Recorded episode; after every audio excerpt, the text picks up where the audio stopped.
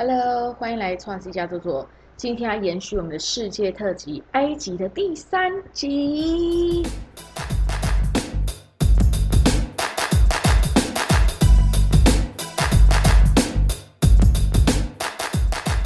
基本上呢，这一集呢就是我们的埃及最终集。那前面两集呢，大家还记得我讲了什么吗？我讲了关于金字塔，然后关于女法老这几个。那还记得三位女法老是谁吗？因为我接下来要讲的这一个地方呢，也是跟一个女性有关系。那先帮大家复习一下，三位女法老是哪几位？第一个会戴假胡子的哈特谢普苏，接下来是人称大美人的 Nefertiti 纳福蒂蒂。第三位呢，就是我们都知道的埃及艳后 Cleopatra。好，那这一个接下来要讲的这个人呢，他叫做 Nefertari，那也是埃及里面跟我最喜欢的一个景点，息息相关，息息相关。对，在埃及呢，因为有非常多、非常多、非常多的古文明，你只要跟团去埃及，基本上都是看那些遗址，就是古埃及的遗址，比较少会看现代埃及人，可能是阿拉伯人留下的回教的遗址。的话比较少一点，通常就是要多天数一点的团，可能会去，因为埃及它本身位在地址是非洲，有很多人不知道，因为我有带两团去，就是因为我我总共去过五次嘛，然后有三次是我的自主团，然后每次跟大家讲说我们现在来埃及，大家知道是哪一周吗？大家都说嗯中东什么的，因为可能就是因为那个回教的文化，所以很多人不知道，没有想象过埃及是在哪里，埃及实在是在非洲。它在北非，在东北的地方，东北的地方，所以它其实靠中东是还蛮近的，但是它其实算是在北非。然后这个地埃及呢，它因为后来有阿拉伯人过来了，所以当然它会有很多的清真寺啊这些。毕竟它除了七千五百年到这七千五百年不会只有古文明嘛，还有很多他们现代的东西。可是，一般呢，如果是基本的埃及团的话，主要都是去看古古埃及的东西。那看了这么多古埃及的东西，因为我讲。前面应该有讲过，就是我觉得看那个古埃及的东西，因为它现在几乎都褪色，只有一些陵墓是比较密闭式的，颜色还保留。但是大部分建筑都是土色的，就是看久了之后，看了好几天之后，你真的会有一种很像去欧洲看教堂一样的感觉，就是看后面这样，哦，就是会已经有点视觉疲劳。但是我每次去呢，我去了这么多次，好了，也没就五次，我最最最喜欢的就是从第一次到。我第五次去，我还是每一次去，我都觉得哇，这个地方真的太屌了！就是阿布辛贝神庙，这个呢也是如果大概有关注埃及的一些行程的话，一定会知道一个景点。这个景点呢其实还蛮难去的，因为呢它不在开罗，当然它是在南埃及没错，但是它在非常的南埃及。这个地方呢是离大部分会去的景点在阿斯旺南埃及这个城市以外，还要再开车四个小时左右。而且这个地方呢，因为通常都配合行程，所以去的时间都会是以大清早。但因为它是南埃及，真的很热，会比开罗还要热非常多。所以呢，大部分时间就是早上去，因为中午到下午真的是会死在那边。我记得有一团，因为我有去过冬天的埃及，也有去过夏天的埃及，它那边夏天的温度大概是几度？大概是四十六，四十六。中午的时候四十六，可是它的那个四十六度，你想象起来一定觉得很可怕。可是你不能用在台湾的。呃，温度来想，因为台湾我觉得超过三十六度，你已经有点生无可恋了。如果又没有风，然后如果又是直晒太阳的话，真的会死。好，那个汗真的是潺潺的流出来。可在埃及，它是因为它很干，所以它的四十五度呢，你会有种嗯闷。可是那个闷跟在台湾的闷不一样，因为台湾是湿闷，那边是干闷，就有点烘的感觉。然后就是你要再多走几步，你才会开始流汗，不像是台湾现在这种天气，你一出去。汗直接就会滴下来，还是我自己，还是我自己本来就比较会流汗。反正我在台湾的夏天，我出去就是整个是用扎汗的。你把妆化的美美的，然后你穿很可爱的衣服，在台湾讲到天气，你不觉得台湾的夏天你不能穿墨绿色跟那个灰色的衣服，你不觉得很欧吗？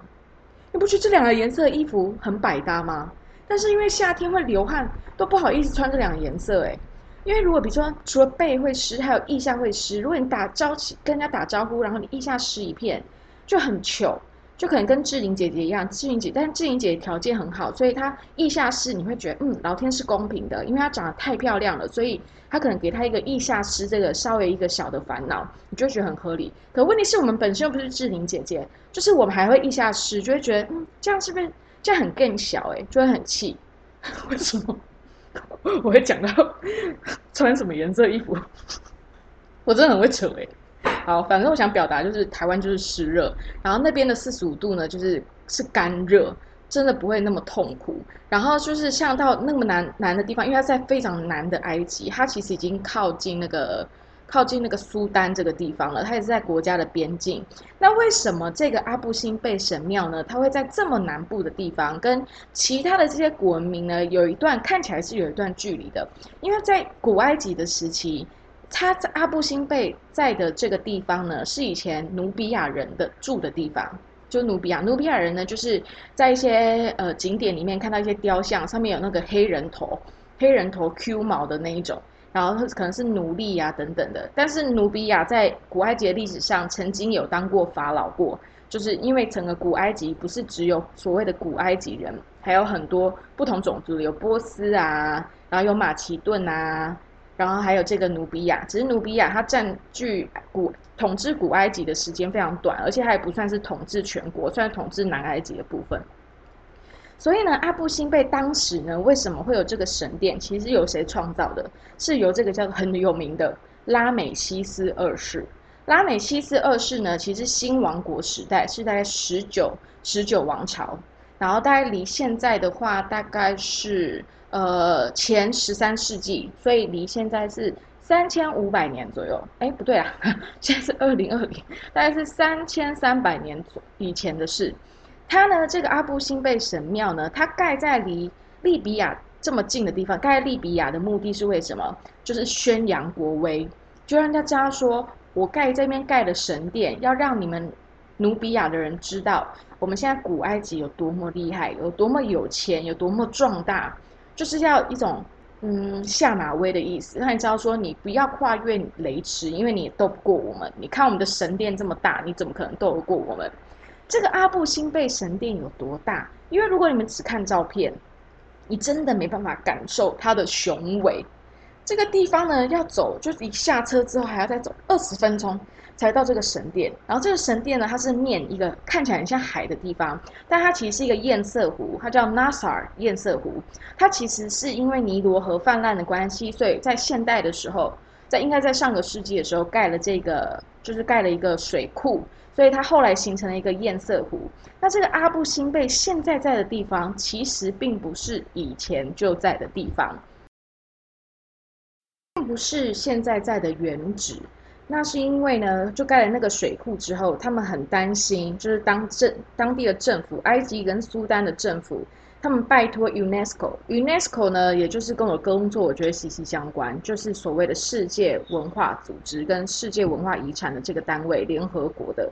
他们呢就是。政府就请求他们帮助，因为很怕这个古迹呢会被掩盖，会被这个堰塞湖给掩盖。所以呢，在 UNESCO 的号召之下呢，国际援助跟资源都涌入，然后有非常多各国来自各国的人才，然后很多资金启动搬迁这个古迹。他们花费了大概四年的时间，是一九六四年到一九六八年之间，将整个神殿切割。整体迁移至高出河床水位六十米的后山上，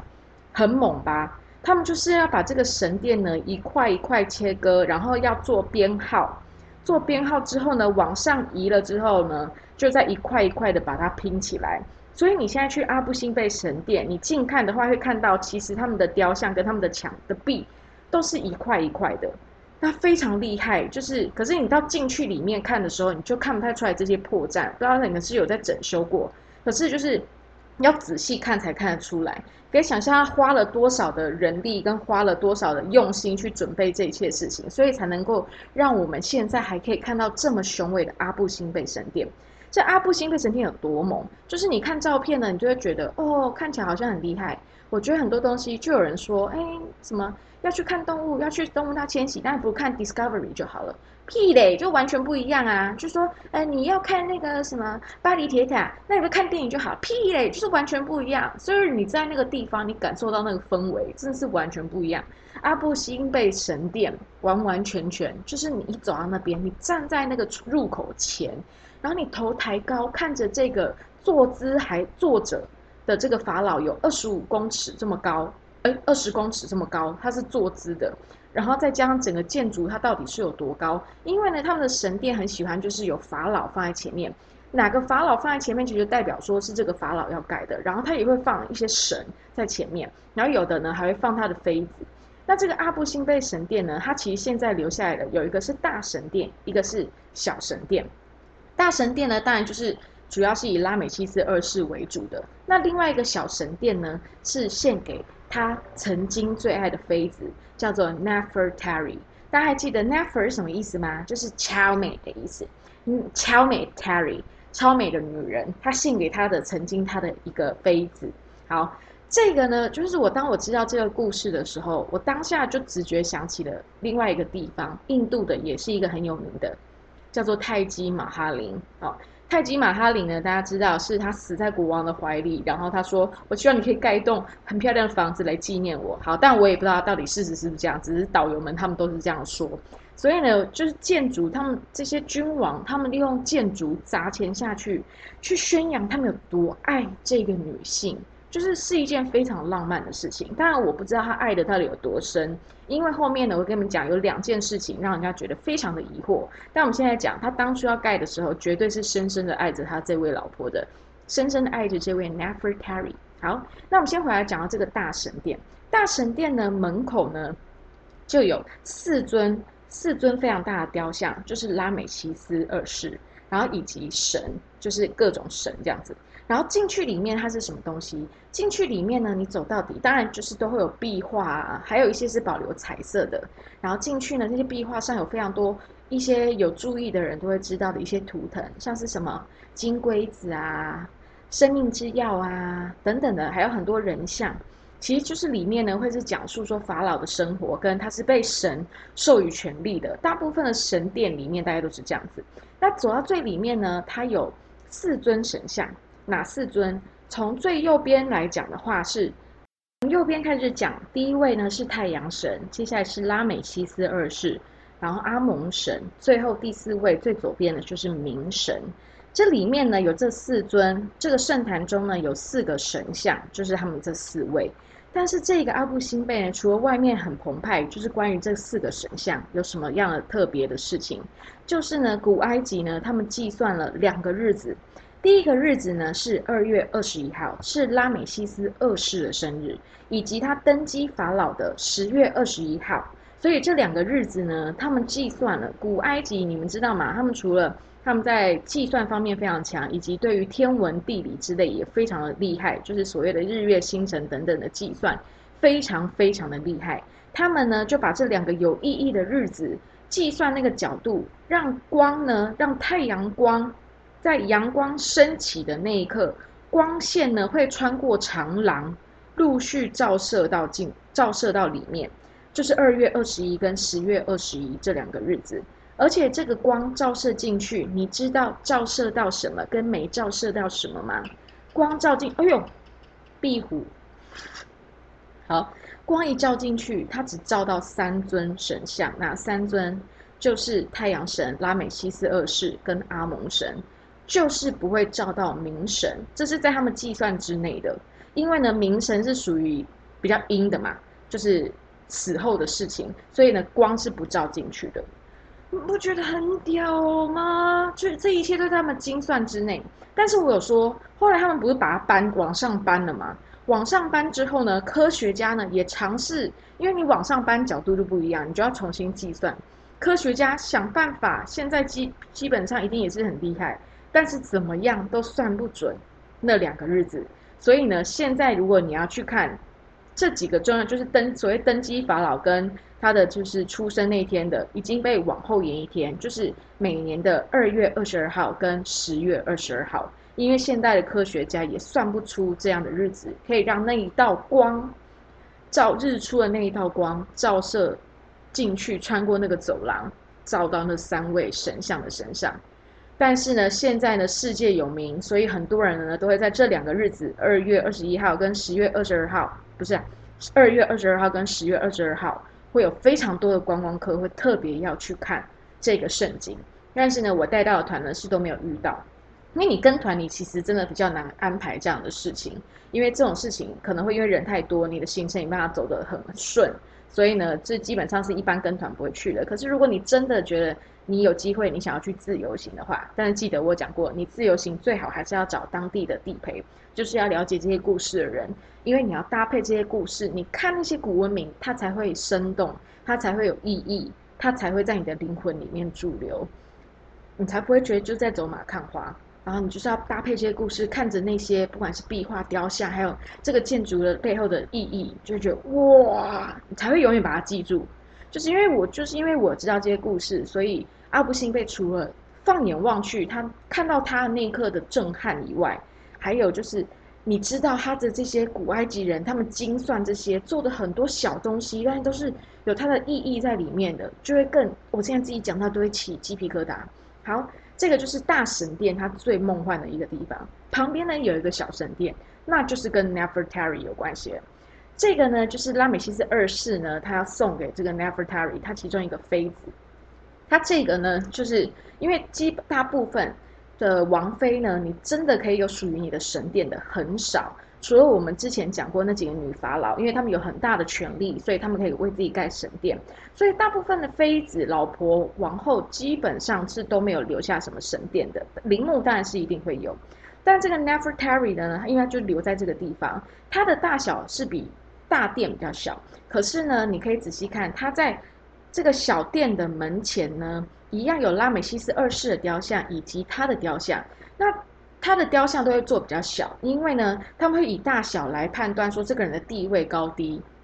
通常呢，就是王妃是不会跟法老是同样的高度的。如果是同样的高度，那代表说他有几乎相同的权利的意思。但是他只是一个妃子，所以他就做的比较矮一点。那里面的这个雕像呢，包含了就是他们两个人以外呢，在他们脚边还有他们的小孩子的雕像。那记以记录来看呢，就是 Nefertari 为为那个法老，他生了六个小孩，但是这六个小孩都不是继位的人吧？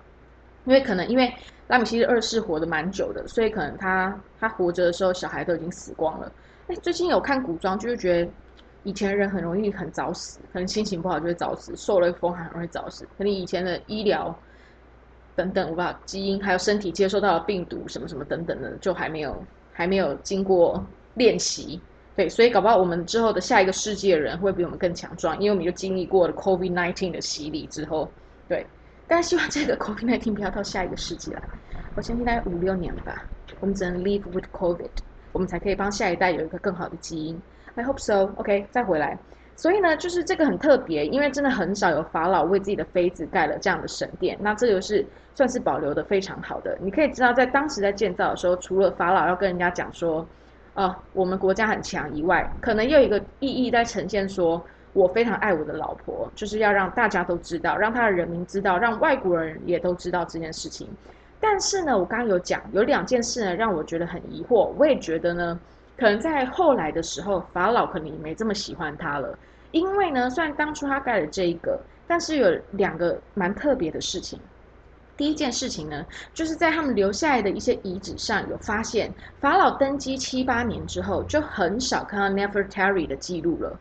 非常非常少，只有看到他有写一封外交信到南部给其他的女，就是王后，就是一样姐妹之间的谈心，说啊，我送了这个给你，啊，我这个是我们的耳环，这是我们的亚麻的布料，很厉害的，送你这样子，大概只有这样一封信的往来，在所有的公开场合就都再也没有看到他了。因为在刚开始他们多相爱，他除了盖这个庙给他以外呢，不是庙啦，盖这个神殿给他以外呢，还会带他出席公众场合，而且还给他上台讲话的机会，所以可见他真的是很看重他。可是为什么在登基七八年之后，就几乎不会看到他在公开场合出现，然后也没有他留下来更多关于他的资讯，而且更甚者是，因为 Nefertari 呢，他现在留下来的陵墓算是蛮晚被发现的。他的陵墓里面的色彩还维持的非常好。他们是说，就是这些很多的呃学者跟考古学家说，Nefertari 陵墓里面的画呢，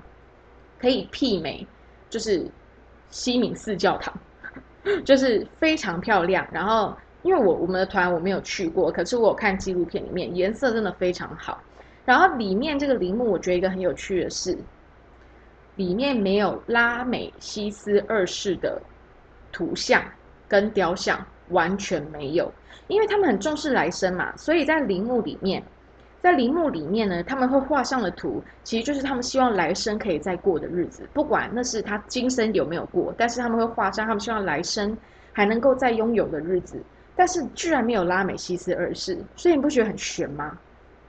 真的很悬哎，那到底是他不想再跟拉美西斯二世在一起，又或是拉美西斯二世呢再也不想要跟他在一起？所以我觉得我会感觉，因为法老还是一个比较有权力的人，所以我我自己的感觉是，可能是法老没有想要再跟他在一起，所以这是我的猜测。我觉得他曾经深爱过他，但是他也就不爱他了，就没那么爱他了。这是我自己看了纪录片跟我等等的资料收集上的感觉，这样子。好，那我觉得你们可以去看一下那个，如果没有去过人，可以看一下那个阿布辛贝，应该有很多影片可以看到，应该有很多现在很多 YouTuber 啊，或是布洛克，其实都很多人愿意分享，真的非常非常的美丽。那再讲到 Nefertari 这个人，Nefertari 呢，我觉得他有一个很最娘的部分，就是我相信每个都应该那个时代都叫 Nefer 开头的，应该都是蛮娘的，打一个嗝。他最有名的是，他对于打扮自己这件事不输埃及艳后。埃及艳后应该是因为时代的总和，一个集大成。因为一定越虽然化妆品早就很早有，但会一直精进嘛。然后呢，他们以前人都穿什么？其实你会看很多壁画，古埃及人裸体都是一件非常正常的事情哦。我有说他们很热，然后我有说他们几乎都戴假发嘛。就是有钱的都是戴假发，因为真的很热，而且怕会长一些虱子啊什么什么的，所以他们都是戴假发。所以他们家就是光头。然后比较贫穷的人呢，他们就是也不会有钱买衣服，所以又很热，所以他们几乎都是裸体。所以裸体对古埃及来讲不是一件很奇怪的事情。我觉得对很多古文明来讲，可能都不是一件奇怪的事情嘛，因为大家不是一开始都是裸体嘛。所以我会有时候会觉得现代人对于裸体这件事都要大惊小怪。当然我不是说裸体走在路上，我说对于。裸露或者是好鸡突好了，就是会大惊小怪。我这一点是我还是不太理解的事，当然是看场合。但是有时候就回到讲 夏天，就很不想穿奶纱。少女们应该都一样的烦恼吧？就是不想穿奶纱，因为有时候奶纱很悲啊，然后就会想要哇，如果胸部可以自由自在的，然后可能，但是你如果遇到冷气，就是忍不住会就凸起来嘛，那大家就会。就会有那种目光，我就会觉得不太舒服，所以会因为这种目光而就是让自己在台湾不要这样穿。可是就会觉得哇，我就是男生也会激突啊，就是我们到底有什么不一样？为什么女生激突就是一件非常性欲、非常肉欲的事情，啊，男生激突为什么就不是呢？真的是很奇怪。好，然后再回来，他呢就是打扮也是一流，然后。它有很多，它就是有很多宝石啊、化妆品留下来。但是我要特别讲的是它的衣服，因为以前的衣服主要都是用亚麻布料，亚麻布料我们现在还在用啊。亚麻布料呢是非常有名的，非常透气，然后好的亚麻布料也非常的柔软。但是呢，在以前那可能还没有这么厉害。壁虎是在跟我对话，你们家现在很多壁虎吗？我们家现在很多壁虎。然后我又想到一个问题，说为什么我们会怕蟑螂胜过怕壁虎？有没有想过这个问题吗？如果你有想过这个问题，你可以，你有答案的话，你可以告诉我。壁虎仔细看也是长得有点可怕啊，好吧，whatever。好，就是 Nefertari 呢，他穿衣服，他的衣服布料非常厉害，因为亚麻布料，他的亚麻布料在雕像的一些墙壁的雕像，像是他自己的陵墓里面，他的亚麻布料是透的，是有点丝的感觉的那一种。所以他其实他已经改造了整个 fashion business，他改造整个古埃及的服装史。所以呢，他的他会送很多亚麻布料给他其他邻邦国家的一些太太们，就是这样去做交际应酬，这样子送这些好东西。他是唯一一个这个壁画在古埃及时期，壁画上他的衣服居然是有透明感的，所以这件事情我觉得超屌。但这个的话，可能不是一般导游他们会讲的，因为我本身念服装的嘛，所以我看到纪录片在讲这件事情，我觉得哇，那代表说他应该是真的环境很好，然后而且他真的非常爱漂亮，所以他有这个品味，或者是人家知道他爱漂亮才供上这样的东西给他，然后就很想要亲眼看看那种会透的亚麻布料本人大概长什么样子，我就很好奇。但是现在看不到那样子的布料，因为现在裹在木乃伊上面的布料就是一般的亚麻布料，所以跟他身上穿的衣服是不一样。但是我就觉得。哇！我看我想象到这一点，我就觉得，哇，他是不是走在就是宫里里面，他的衣服是最飘的那一个，然后别人的衣服都比较硬一点，比较硬邦邦一点，但他就是像一个仙女，可以这样飘过来又飘过去，这样子，就是这样电到拉美西斯二世的。好，拉美西斯二世呢，其实在当时呢是在新王国时期快要灭亡前倒数第二个法老。那也因为呢，他非常爱宣扬国威，所以他其实花了非常多的钱。后面呢，他死的时候，其实钱都被他被他花差不多快完。但是他还活着的时候，因为他当法老蛮久的时间，他其实经营了一个盛世，所以你才说他老婆可以穿好的布料。但是他的接棒人，他的另外一个儿子接棒，不是 Nefertari 跟他一起生的，就是他跟别的妃子生的小孩。接棒之后就成为了整个十九王朝，也是新王国时期的的终结了。那这个拉美西斯二世呢，其实他在生前也是做了非常多事情，比如说他也征战了其他地方。然后也是大获全胜，所以跟国家就是声名远外这样。而且呢，他的木乃伊现在在开罗博物馆都还可以看到。他们有研究说，拉美西斯二世他是红头发，现在看到的话是红头发，但是不太确定那红头发是他自己原生头发还是指甲花，指甲花磨成的。因为大家知道指甲花嘛，就是印度会会来画 henna 那个东西，它可能染完的时候当下会有点红黄红黄的颜色。所以不太确定是哪个，还是他原生法。然后他们研究，就是用现在科技去看的话，他的肤色呢其实是偏白人的，所以这也很奇妙。而且他身材大概一比七一百七十公分这样。然后他呢很酷，就是他木乃伊现在还在开罗博物馆，你们有有趣的人一定可以看到。如果有特别有兴趣对他的话，就是记得跟导游说，让你去看拉美西斯二世。好，然后呢，就是他，我觉得他最有趣的是。他死掉之后，也不是他死掉之后，是后来找到这个拉美西斯二世的木乃伊嘛。中间呢有一次，就是因为你知道吗？你如果有去过旧的开罗博物馆，因为现在新的开罗博物馆已经开放了。如果你有去过旧的开罗博物馆，你会很惊讶，因为比如说就跟故宫完全不一样。故宫会把每个东西包的好好的，或者是你去国外的博物馆，欧美国家博物馆，他们会让你跟那个东西保持距离，除非它是行动艺术，或者是就是要跟你互动的一种艺术。可是，如果是一个呃一个艺术品，他们会帮你隔一个距离。但是你在埃及的博物馆，你可以触摸这些东西，everything，你可以触摸金字塔，你可以触摸任何的雕像，可以触摸一大堆东西，他们完全没有隔起来，他只会把那个有金，比如说比较金贵的，可能还有金箔在外面的那一种，或者是太轻很好拿的东西才会包起来。但是雕像什么的，全部都是你可以碰到的。然后什么，除非就是太有名的，他们才会隔起来。木乃伊但会隔起来，木乃伊给大家碰，它就会坏掉了。但是呢，就是他们的技术其实还没有那么到底。虽然开罗博物馆呢是法国人帮忙他们开的，因为其实开罗博物馆是由法国人来统筹，然后有结合一些学者一起。当初开开始的时候，因为其实呢，当地人在外国人还没过来，这些所谓的考古学家还没过来的时候，当地人其实是看这些古文明，他们是不懂的，没有概念的。他们觉得上面盖房子啊什么什么的，或者是拆掉一些东西来盖房子，他们是没有这个概念的。后来就是也是要感谢这些考古学家，去让他们发现，让当地现在的这个埃及古埃及人跟阿拉伯混血的所谓的新埃及人，他们才开发现说，哇，这是我们国家的财产，我们可以靠这个赚非常非常多的钱。可是如果没有这些外国人来，或者是稍微嗯，对于这些呃历史文物有比较有感知的人来讲的话，没有这些人来守候的话。不会有现在的埃及，老实说，现在的埃及状况可能会更差，可能会就应该可能有可能会更差。反正现在以我观察来看，我会觉得埃及这个国家，我除了觉得它是绝对是一个非常贪污的国家以外，它呢大部分人都是靠着古文明，靠着所谓的观光而支撑下去的。其他呢就是农民跟一些贪官污吏，就是埃及。好，这个我后面再讲，为什么会觉得它绝对是一个很贪官污吏的国家？好，就是有这些人来帮助守护了这些古文明。那有一次，因为他们就是没有弄好嘛，因为他们整个你虽然有这些人来告诉他们说，哦，我们一定要好好一起，这个政府的力量要投入，然后我们要一起来保存这些东西。可是他们科技跟他们一般的认知其实还不是很足够。所以呢，有一次呢，这个拉美西斯二世的木乃伊发现有一点腐坏的问题，那他们当地没有这个技能可以去修复这个木乃伊，所以呢，他们送去了法国。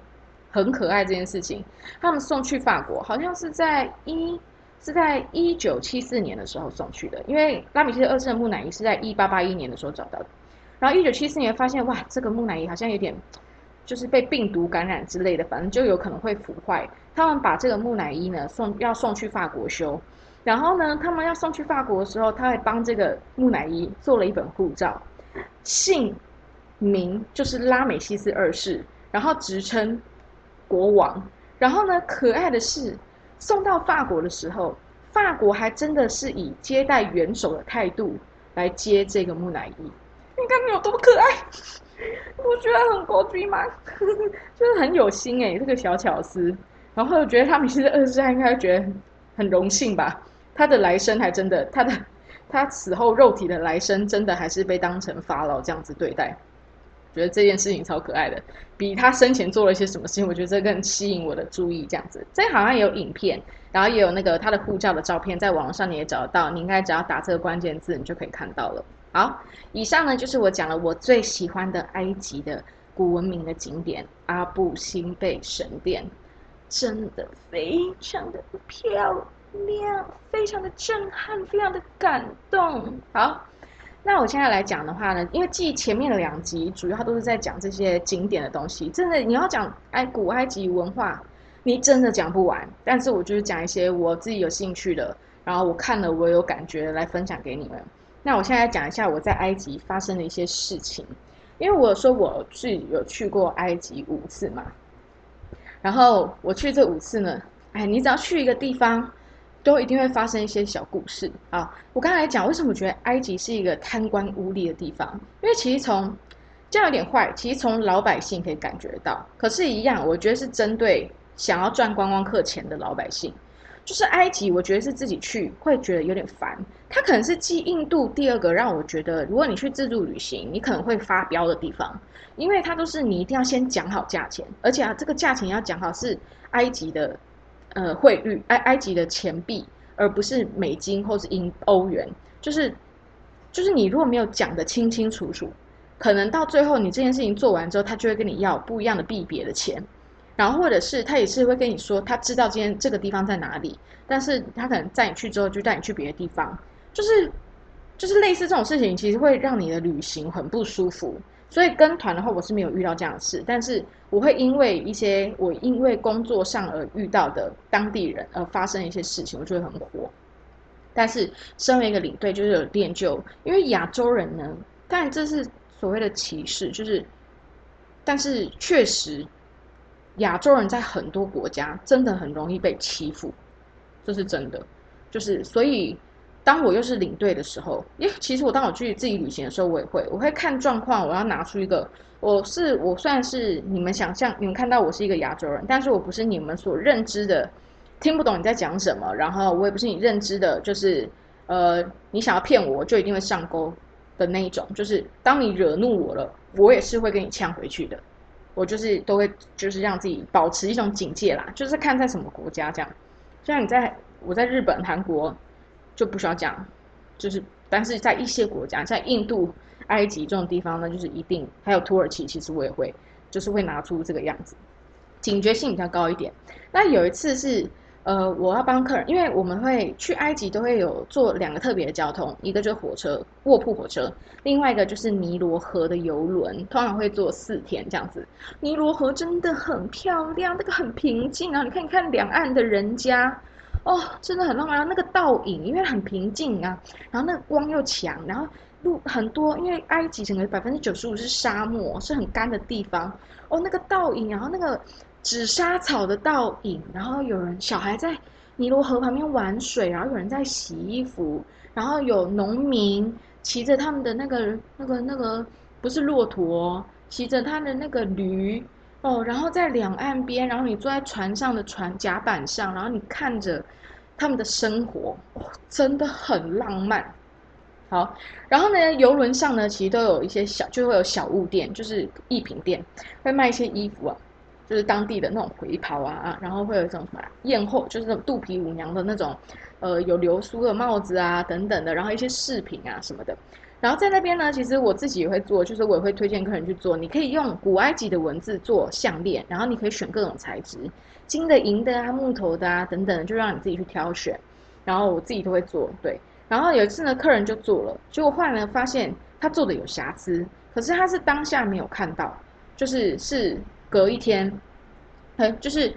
当下呃隔一天就要走了，所以只有一个空档的时间，只剩反正就只剩最后两个小时。我们到我们会因为搭尼罗河不是四天都在船上，就是他会下去一些点，就搭游轮的那种概念，会下去一些点这样参观。然后我们在那个点大概只有两个小时，然后客人就说怎么办？他一定要送去那个店家，因为游轮是给那个店家做的，他要送去那个店家修，因为这样很不爽。因为我们付一样钱，为什么别人都是好的，我就是不好？然后我就说，我就自告奋勇说，好啊，那不然因为导游都会讲中文，说他们跟导游也算 OK 熟了，所以导游。工作也是认真，所以我就是安心。我说那好，那不然导游带你们去参观，然后我帮你拿去那边修这样子，然后这样子就刚好嘛？这样，因为那团客人其实也没有那么多，大家其实都可以体谅。而且其实如果导游都会一直讲，我们也没有什么年纪太大、身体不适的人要很认真的、特别的照顾，所以的话这个没有什么问题。然后他们就说好好好，那我就去帮他们修。那其实我内心想说。一，我可以答应，就是完成客人的愿望。第二个就是，我可以有自己的时间去晃。我真的很爱一个人晃，在工作的时候一个人晃有多快乐，你知道？那一团因为不是自主团，然后所以我可以把握到自己的时光，我就觉得非常的快乐。但是呢，我就是也不会去太远的地方，不会拍拍照，因为呢，我最喜欢那团，因为不是我自己组的团。所以我不太能带他们去做一些有的没的事情。那我去埃及呢，我一定会去进行的一件事情就是去抽当地的水烟。那水烟应该很多人知道，台湾也有水烟店，但是呢，台湾抽的水烟都是那个水果味，有没有香香的，或者薄荷、苹果，反正就是化学味那些东西。我在埃及找到的这个水烟是在其他国家是不合法的水烟，它呢就是有点像是，嗯。跟大麻不同风范，它是抽水烟，也是有烟膏，然后那是他们自己当地的，因为它很多国家都有，但是在埃及就是合法，也是大部分埃及男人在路上，你看他在抽水烟，一些茶店都会有水烟，他们抽的就是那个，那个水烟抽下去是蛮臭的，但是它很厉害的是，你大概抽五分钟，你开始会有点头皮发麻，脚底发麻，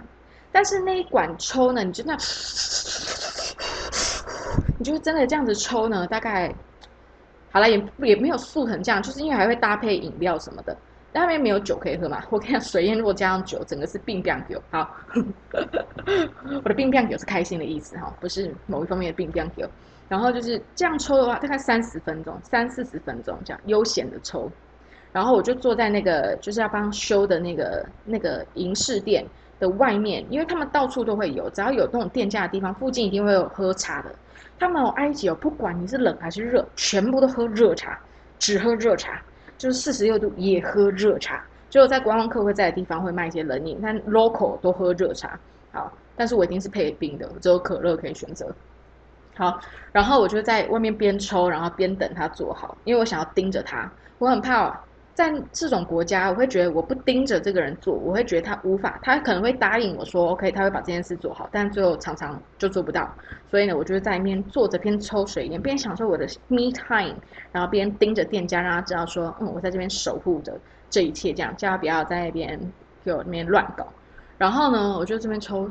后来呢，他就走过来跟我讲说，大概大概二十几二十几分钟，他又说，他又来跟我说我修好了，然后我一看，看他爆丑，就是。字的间距完全不一样，它最后一个字给人家硬塞上去这样子，因为它就是少了一个字母，但它给我就直接弄在最下面，就在那个边，比如说你想一下一个木块长条的木块上面好了，可能它是好，我是 Ashley，就是 A S H L E E，那每一个字就有不一样的象形文字嘛，就是埃及的象形文字，然后但是呢，它就是只写 Ashley，就少了最后一个 E 的那个概念这样。然后他如果只少原本就少了那个一，然后他就把整个画面的间距都是抓好的。那你最后再多加一个一，那不是整条就变得很很歪七扭八？然后我就边头皮发麻，边脚底发麻，有点呛的说，就跟他讲说：“你这样不对啊，你这样你要重做，你这样根本就是错的，就是要跟他严正的跟他说，但是又不能屌人家，不能崩溃，还是要有我们的国民水平在，但是要让怎么严肃之中有一点锐利跟直接，但又有一种据理力争，但是是呃正直的。”是有理的那种态度，这样子，然后是我不会被你说服的，但是我也不会轻易的骂你的那种很坚定的，但是我的头皮真的很麻。然后后来好，就是隔大概隔二十分钟，反正他最后终于就是把整条的东西修好，所以真的要盯着他做，因为在这种地方就是会发生这种事情。然后，但是我就那个 me time 就是我一个很快乐的时光，你们懂吗？可以离开客人，然后很自由，然后你只要想着说他敢给我调皮，我就要我就要念他，但是我就会享受我的水烟。那这个水烟呢，其实我是后来才知道，因为我去摩洛哥的时候，摩洛哥也是阿拉伯国家嘛，可是我就发现，哎，摩洛哥很少水烟诶，只有在一些饭店的酒吧才有可能会有水烟这样子，然后。但我就有问说，哎，你们知道那饭店的酒吧我抽得到这种埃及水烟吗？我在摩洛哥的时候问的，然后他们说你抽不到，因为那个东西在摩洛哥是犯法的，只有在埃及这个地方是合法的。但是后来我又在一个国家抽到，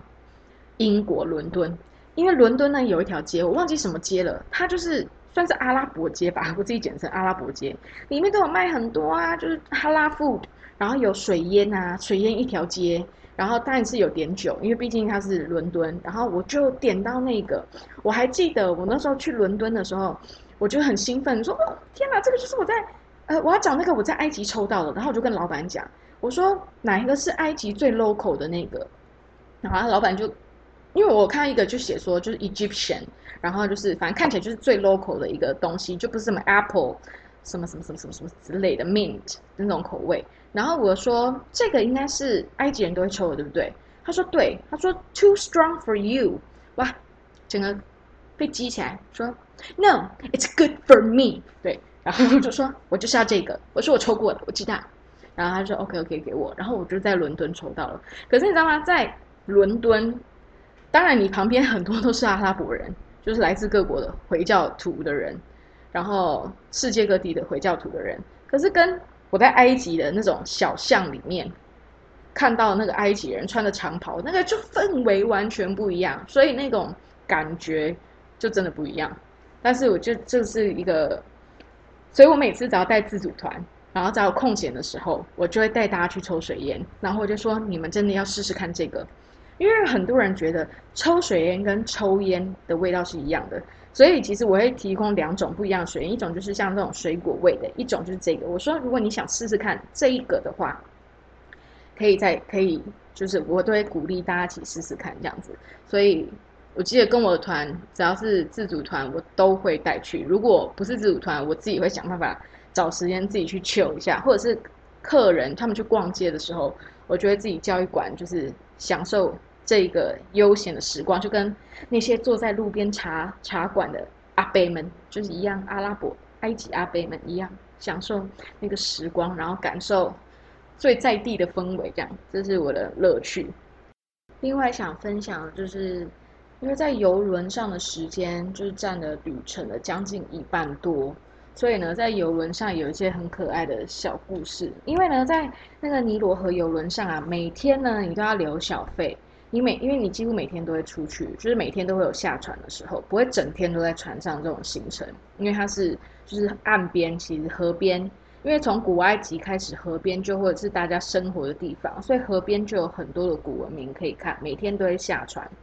然后呢，所以你就是每天有规定说要留多少小费，因为呢，他们会在人们下船的时候呢，工作人员会来打扫房间。那虎它游轮我觉得很可爱，就是不管是呃，普通等级的还是高级的游轮上面，就是这都是一定会有的。但我都觉得尼罗河游轮都还不错哦，不知道是我们公司大不错还是怎样。应该是因为那边观光客也很多了，应该都其实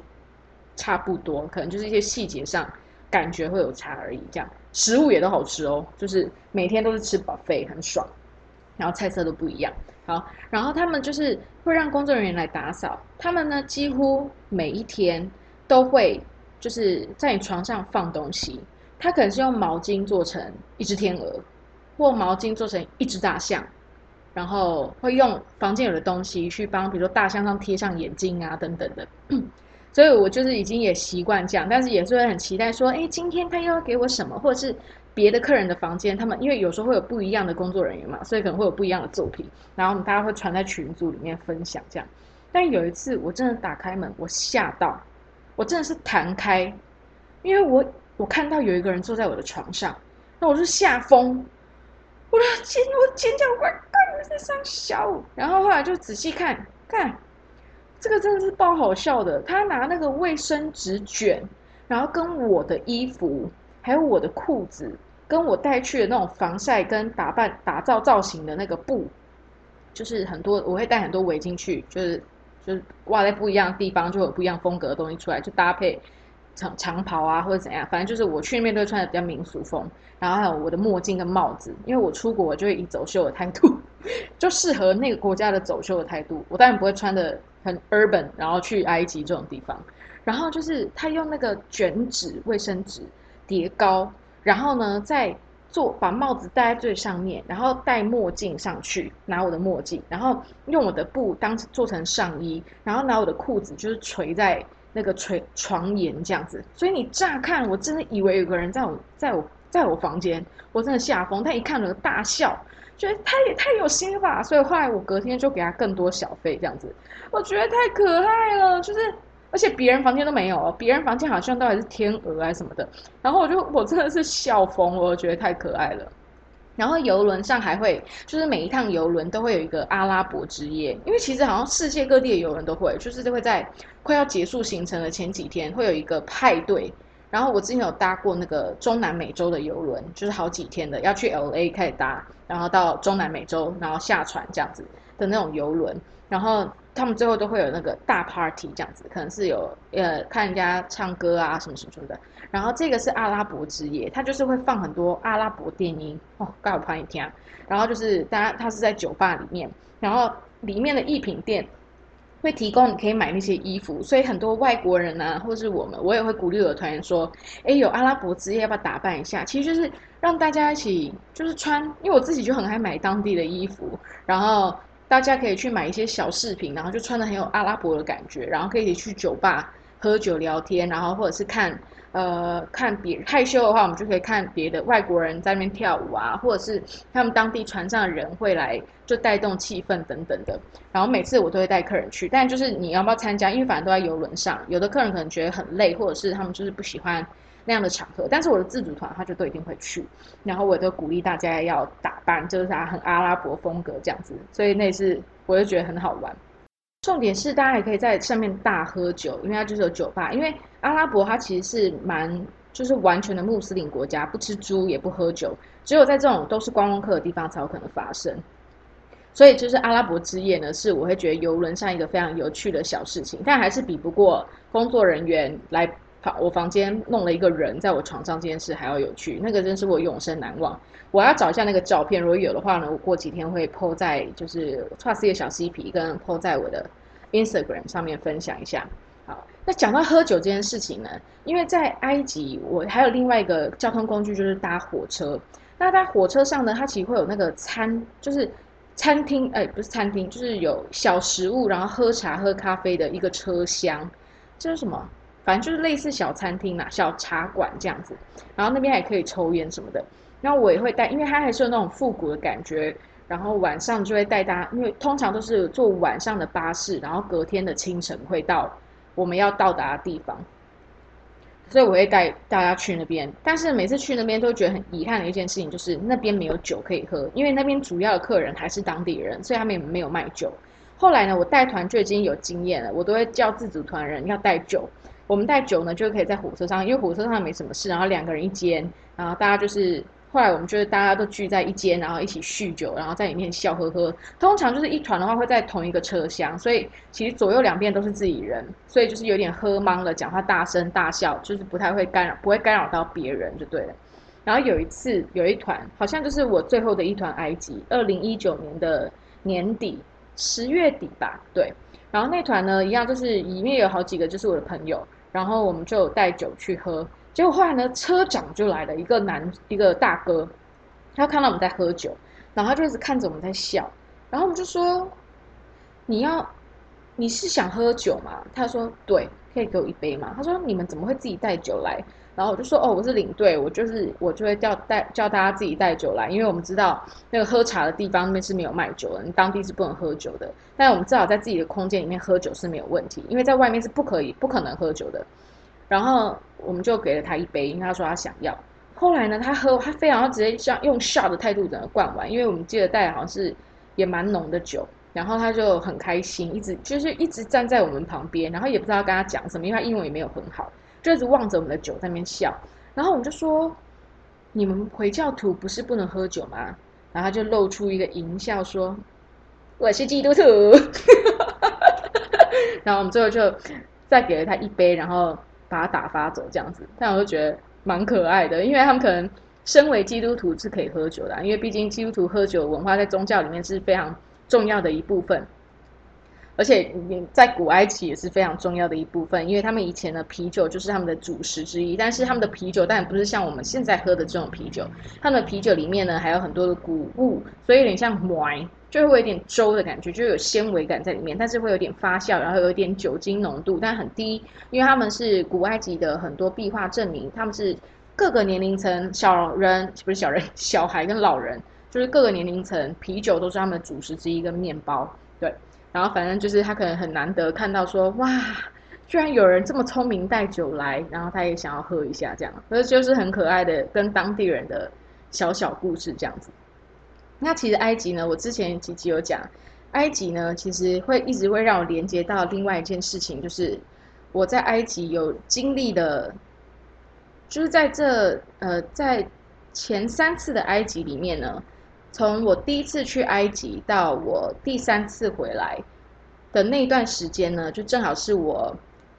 遇上了一个我曾经非常非常喜欢，甚至是爱上的一个男子这样子。然后我记得在第一次去埃及的时候，是他非常认真的告诉我，跟我表白说，很希望我们的关系可以很密切。然后到第三次的埃及的时候是。中间有经历一些事情，然后后来发现，因为其实我们一直都不是说我们是情侣，但是我们很像在 dating。我觉得这个概念也不知道大家听不听得懂。就是我其实跟我男朋友那一集跟我有讨论过这个问题，就是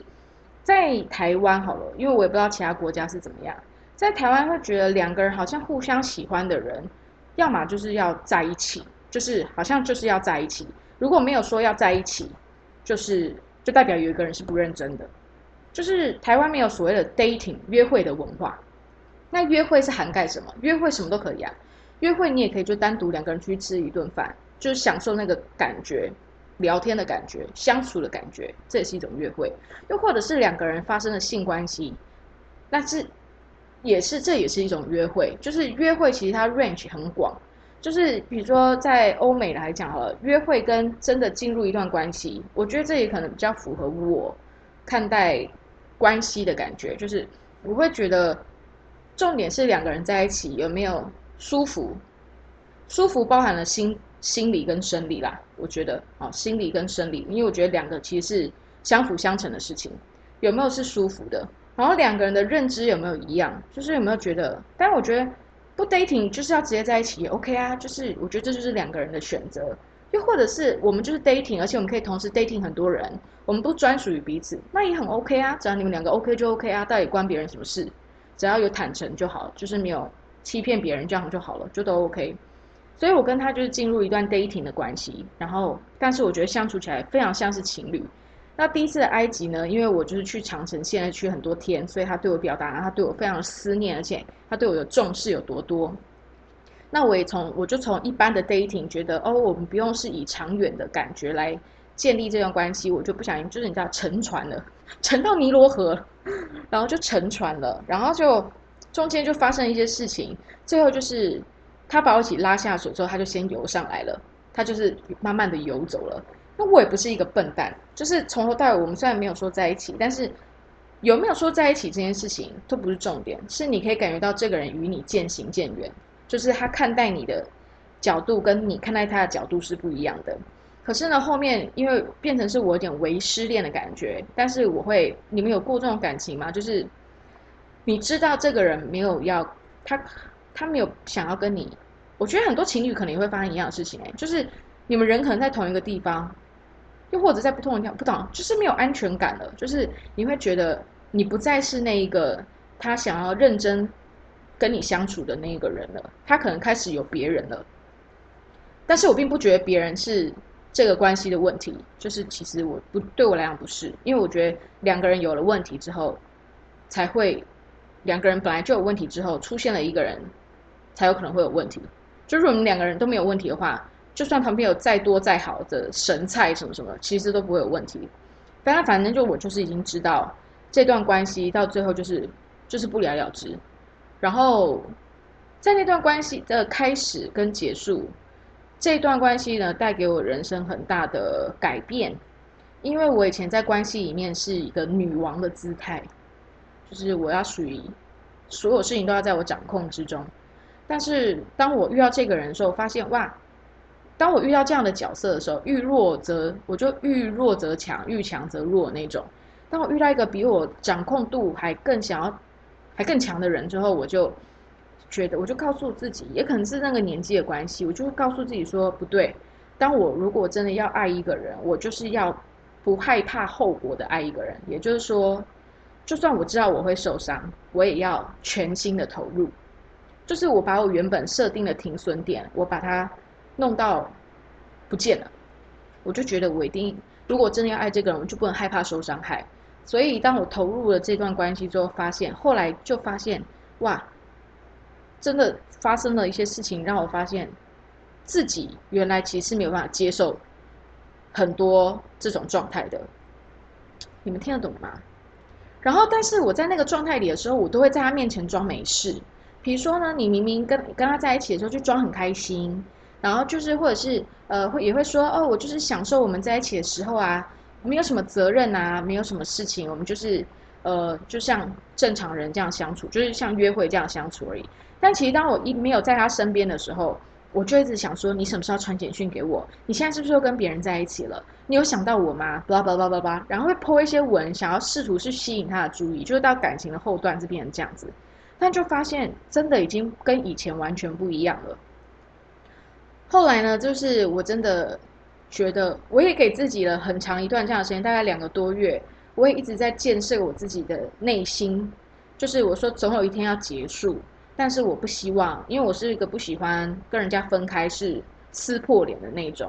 我也不太，所以我小时候曾经被甩，是一哭二闹三上吊，但是真的不会上吊啦的那一型。但是长大之后不会，而且会觉得都已经活到三十一岁了。那时候我三十一岁，就是都已经活到三十一岁了。其实，在怎样的关系里面，都是你自己选择的。就是我已经有这个认知，就是是我自己让自己觉得的这么委屈。的在这里面，但是其实并不是他对我不好，而只是我们两个想要的东西不在那条线上，而我继续这样维持下去，我只会一直的委屈自己。但是我知道我已经长成了一个我不会让自己这样委屈，而且我也不应该让自己这样委屈，因为再委屈下去，那都是自己的问题，因为那是你自己选择的。所以呢，我就是酝酿了两个多月，我都没有让那个人知道说，其实。在没有跟他在一起的时候，没有跟他人在同一个空间的时候，我都是很心碎的。就是我都会在他面前表现很乐观啊，很开心，因为我不希望让他有觉得一丝的压力，而可能会疏远我这样。但是这是我很少很少有的关系，就是很我很少会有这样的我，就是就是委屈的我，在一段感情里面委屈的我，这是我这辈子可能是。遇过的唯一一段，就是我知道我自己委屈，但是我还想要试试看。然后真的后来两个多月，我觉得真的不行了。所以呢，我在尼罗河的河上，就在游轮上。然后有一天呢，你知道吗？当领队有时候你心情很差，比如说我也有在带团，我也曾经有一段就是我带团去泰国，然后我一下飞机的时候，我收到我当时男朋友传讯跟我讲说我要跟你分手，然后我还记得我当时就是全身冒冷汗，然后就是背对客人说来大家跟着我走哦，就声音还是要很有朝气，但是我其实全身冒冷汗，就是心脏然后掉了的那种感觉，就是就是你当领队，你其实。你没有办法跟你很重视的现在状态的事情连线上，因为你会因为地理关系而常常没有办法去给自己呼呼就对了。就是我没有空间给自己呼呼，我要逼自己，我只有在下班时候可以让自己崩坏，但是我在工作的时候，我还是必须要是一个让他觉得哦很很舒服的一个人，很能够带领我们团队的那一个人。好。那是我某一次很很比较年轻一点的一次经验，我记现在都还想还可以想到那时候心脏吊拍的那种感觉，真的很，真的是嘴唇都发白。好，后来呢，我就这我就决定在，我就觉得那一天我准备好了，我就在埃及，然后那天白天的工作结束，下船回来了，然后在吃午餐之前，我就说，哎，我可以打电话给你吗？然后他已经知道说，嗯，这通电话应该是要讲一些什么正经事，然后他就说，是会不让我不开，我也会不开心的嘛。我说可能会吧。然后后来我们就终于讲电话，我记得我们讲了不知道几十分钟。然后我就说，我觉得我们不用再见面了。然后他就说，那是因为我不能当你男朋友吗？然后我说，其实。我内心想讲的是，其实男不男朋男朋友女朋友这件事对我来讲真的不重要。其实就是，因为我大部分男朋友也都不是说，哎，你要不要当我男朋友，而变成男女朋友这种关系，就是大家舒服，自然而然就是会变成男女朋友这样。然后我就我内心想的是，男女朋友这个称号真的不是那么重要。然后。但是那种对目标，就对未来的感觉，我知道他已经没有了，所以我就直接跟他说：“对你也可以这样说，就是就是因为我们不能，我们不能成为交往的关系，这样子。”就是他讲，其实也对啦，就是长远来看也是大概就是那个意思这样子。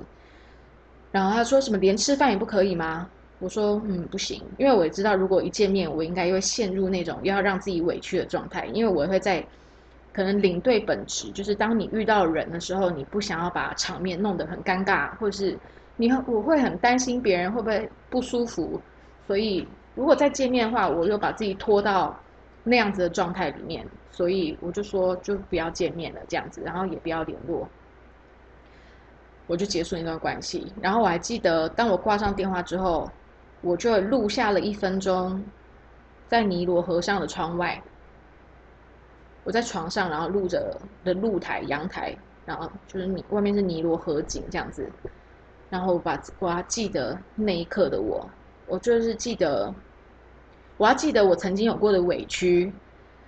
但这个委屈是自己给自己的，我要记得我曾经有过的委屈、痛苦、难过，还有坚强。所以这是我去埃及的时候，我一定会想到的事情。其实我有时候还是会想到这样这个人，我还是非常喜欢这个人。我会觉得，如果我们可以当朋友多好。但是，嗯，就是每个人觉得，可能那个人觉得不好吧，我也不知道。但是可能根本就其实可能也不好，对。然后也会可以想起很好的事情，然后但是也会有一点酸涩。但你说是不是还？爱这个人，我觉得是，但这个爱并不是说要占有他，这个爱是我们爱，我们爱过去跟这个人在一起的自己，所以很浓稠，很细微，很很私密，很自我。但是，就是这就是人生的一部分，在这样的关系之中，我觉得人一生有非常多段关系，那刚好这段关系发生在埃及结束，所以当我在，就像你有时候你你当你失恋的时候，你很常一听到很常听一首歌，你过了几年之后，你再听到那首歌，你心里会有一种说不出来的一个感觉，一个酸，一个苦，一个甜，一个开心，就是那种那种感觉，但并不是想要再回到过去，因为我们都知道我们回不到过去，但是我至今还是很感谢。我曾经遇过这样的一个人，然后我也很在他身上，我看到了不一样的世界。我相信他在我身上也看到不一样的世界。我们都变成了不一样的人。但是我知道，我遇过了这段关系之后，我更知道我是一个什么样的人，然后我更知道我适合什么样的人，还有什么样的生活形态，甚至是什么样的伴侣，是可以让我觉得。幸福的，嗯，哇，这段真的好私密哦。好，大概就是这样子了。我觉得人生，不管是在哪一个国家、哪一个城市、哪一个时间点，遇到什么样的人，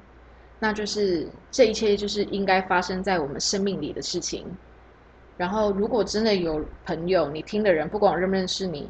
你可能在感情中，你现在是不舒服的，或者是你是对自己的生活状态、生命状态是不舒服的。我觉得你就不要忘，就一定要告诉自己一件事情：这些的不舒服、这些的低落、这些的挫折，都是你生命里发生的必然。但是有一天，你会发现，就算你遇到这些事情，你都可以度过的。因为回想我们的曾经。我们也遇过很多很多事情，是我们当下以为过不去的，是我们以为我们没有了这个事情，或是没有了这个人，我们会痛苦的要死，我们会活不下去，我们会觉得人生再也没有希望。你回头去想想，那些你曾经有过这个感受的当下，不管是失恋，还是遇到事情上的挫折，某一种的失败等等，但我相信失败跟成功，在每个人心里都是不一样的。那都是我们生命里必须发生的事情，因为它会让我们变成不一样的自己。我觉得人生到最后，其实都是要，不管你是一个人还是两个人，你都可以怡然自得，你都可以随遇而安，你会学着知足常乐。OK，哇，这个埃及真悬！我想，我现在讲的这番言论。在几千年前，一定也有人这样想过，所以我们才留下来这么多，不管是古希腊还是等等这些哲学家留下来非常多哲学的 idea，到现在还在影响我们现代的人。因为不管是多久以前的人，跟我们现在的人，我们的烦恼都是一样的，大家都是一样的，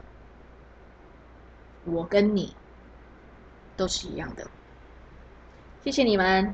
下个礼拜呢，又要有新的世界特辑了，但是我还没有想到要讲什么国家。我希望呢，有人可以给我一些意见，呃，但你不要给我我讲过的，或者是你有想听些什么事情，呃，可以给我一些意见，那是最好哦。然后我很喜欢收到大家的讯息，就是很多人给我的心得。当然，就是一样，我的收听可能还是比不上全国前一百，但是依然我照着我自己步调做着这些事情。然后打从内心去分享我真正想说的事，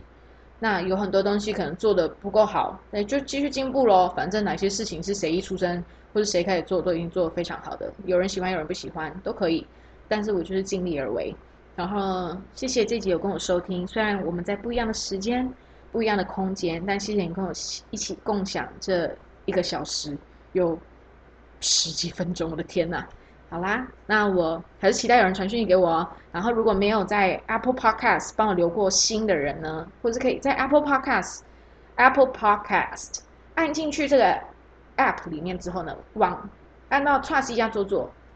进去呢，就会看到哎很多集，然后往最下面滑，就有一个你可以评论的地方，你可以在上面写你的心得，也可以留心给我，那也可以留五颗星是最好。然后如果你有很多私密的话想跟我说的话，你们可以到我的 Instagram。或是 Trust 的小嬉皮上面去跟我分享，我都会回。然后我本人的 Instagram 呢，其实我不太会传很多我在 Podcast 讲的东西，我可能就是会一阵子一阵子传。但是 anyway，反正还是很欢迎大家跟我联系，会觉得哇，好有存在感哦。因为你也知道嘛，这样一个人录也不知道你们听的感觉是什么，所以如果能够有一些 feedback，那是最好。好啦，那希望你们呢一切都平安健康，然后好好过生活，拜拜。